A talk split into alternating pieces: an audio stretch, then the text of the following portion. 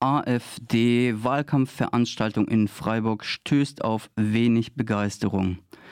Der AfD-Kreisverband Freiburg startete vergangenen Samstag ihren Landtagswahlkampf mit einer Parteiveranstaltung im Bürgerhaus Zeringen. Zuvor hatte der Rechtsaußenstadtrat und Nazi-Anwalt Dubravko Mandic einen Infostand in Weil am Rhein abgehalten. Mandic tritt in der Landtagswahl für den Wahlkreis Lörrach an. Das gegen ihn verhängte Urteil wegen gefährlicher Körperverletzung, weil er 2019 auf der Kaiserstuhlbrücke eine Person mit Pfefferspray attackierte, fechtete er mittlerweile an.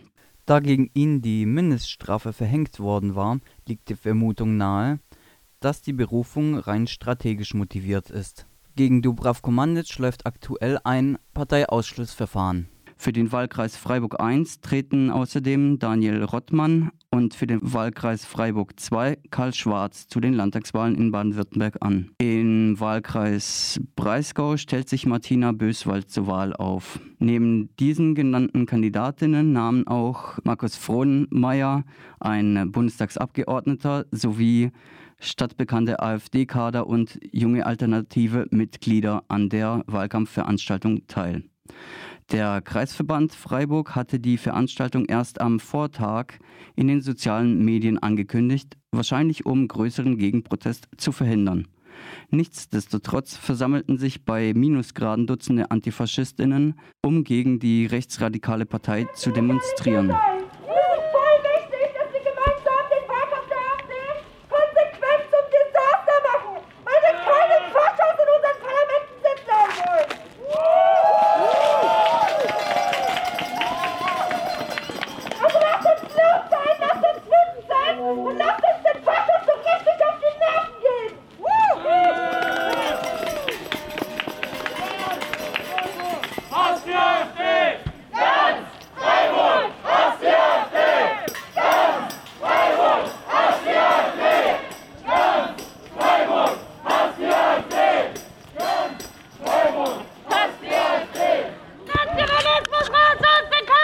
Auf den Transparenten und in Form von Sprechchören machte der Protest deutlich, dass der braune Spuk in Freiburg unwillkommen ist.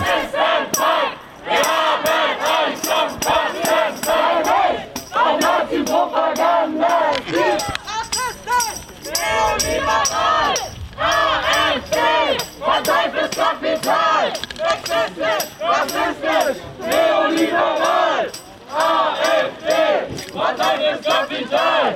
In einer spontan gehaltenen Rede heißt es auszugsweise: keine Alternative und wird auch niemals eine sein. Während sich die Gesellschaft immer weiter nach rechts verschiebt, Regierungen, Polizei und BürgerInnen immer öffentlicher rechts auftreten, wird struktureller Rechtsextremismus in Deutschland von der Mehrheit der Gesellschaft nicht als ernstes Problem wahrgenommen. Speziell in Baden-Württemberg hat das eine kürzlich veröffentlichte Studie bestätigt. Währenddessen häufen sich die Repressionen gegen AntifaschistInnen und uns werden die Freiräume Stück für Stück weggenommen. Im Kampf gegen den Faschismus darf man sich nicht auf den Staat oder sonstige Behörden verlassen werden. Die zahlreich anwesende Polizei hatte den Außenbereich des Bürgerhauses mit einem Flatterband weiträumig abgesperrt. Zudem trennten Einsatzkräfte den antifaschistischen Protest von dem Zugangsweg auf das Gelände.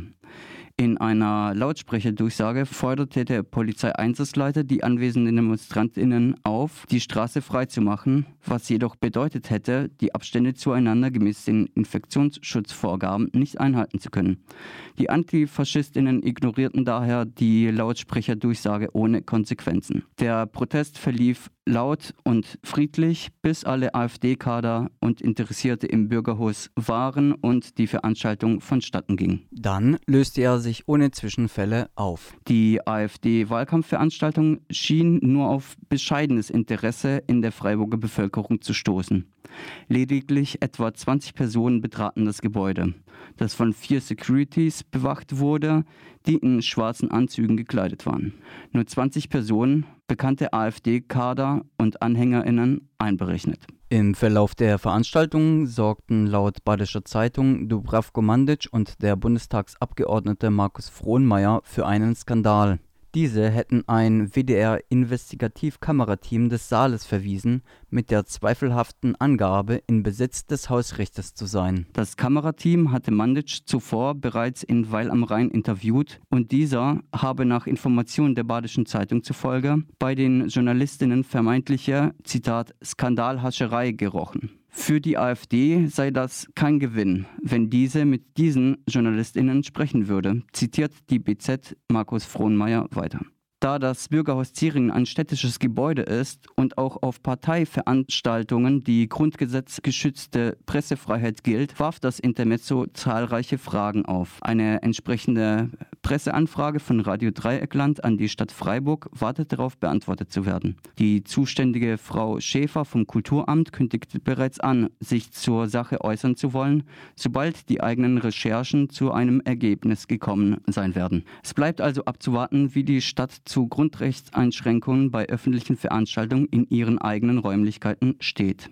Als einzige JournalistInnen durften ausschließlich PressevertreterInnen der Badischen Zeitung der Veranstaltung beiwohnen. So schilderte es BZ-Redakteur Manuel Fritsch salopp in dem entsprechenden Zeitungsartikel.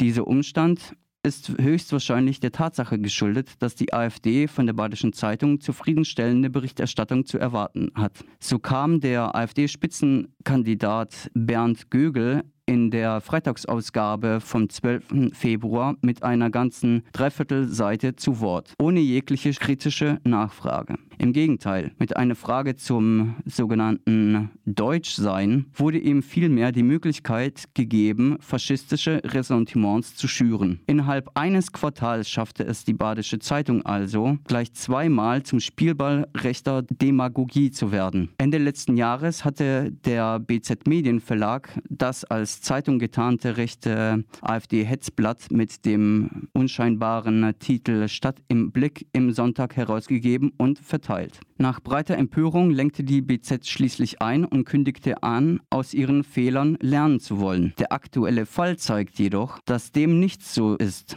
und die BZ weiterhin rechter Hetze ein Podium bietet. Die AfD reagiert ihrerseits dankend mit der Sonderbehandlung auf ihren Wahlkampfveranstaltungen. Der Landtagswahlkampf der AfD geht weiter. Am 27. Februar soll in Lörrach eine Wahlkampfveranstaltung stattfinden. An der soll auch der bekannte Corona-Leugner und baden-württembergischer Landtagsabgeordneter Dr. Fichtner teilnehmen, der in der sogenannten Querdenkenszene große Bekanntheit genießt. Doch auch die weiteren Teilnehmer Schwarz und Manditsch sympathisieren mehr oder minder offen mit der verschwörungsideologischen Szene. So nahm Karl Schwarz Anfang Februar an der sogenannten Disco-Demo in Freiburg-Weingarten teil, wie auch an mindestens einem Autokorso der Corona-LeugnerInnen. Des Weiteren stellten sich zwei Protagonisten der Freiburger Querdenkenszene, Malte W. und Axel S., Ende Oktober am Rande einer Maskenfrei-Aktion dem Nazi Dubravko Mandic vor und hielten ein Schwätzchen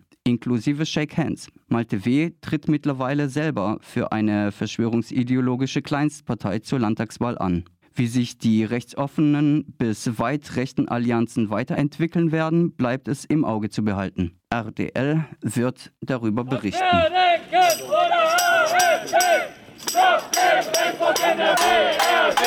Stopp dem Rechtsruck in der BRD! Und wir steigen oder AfD!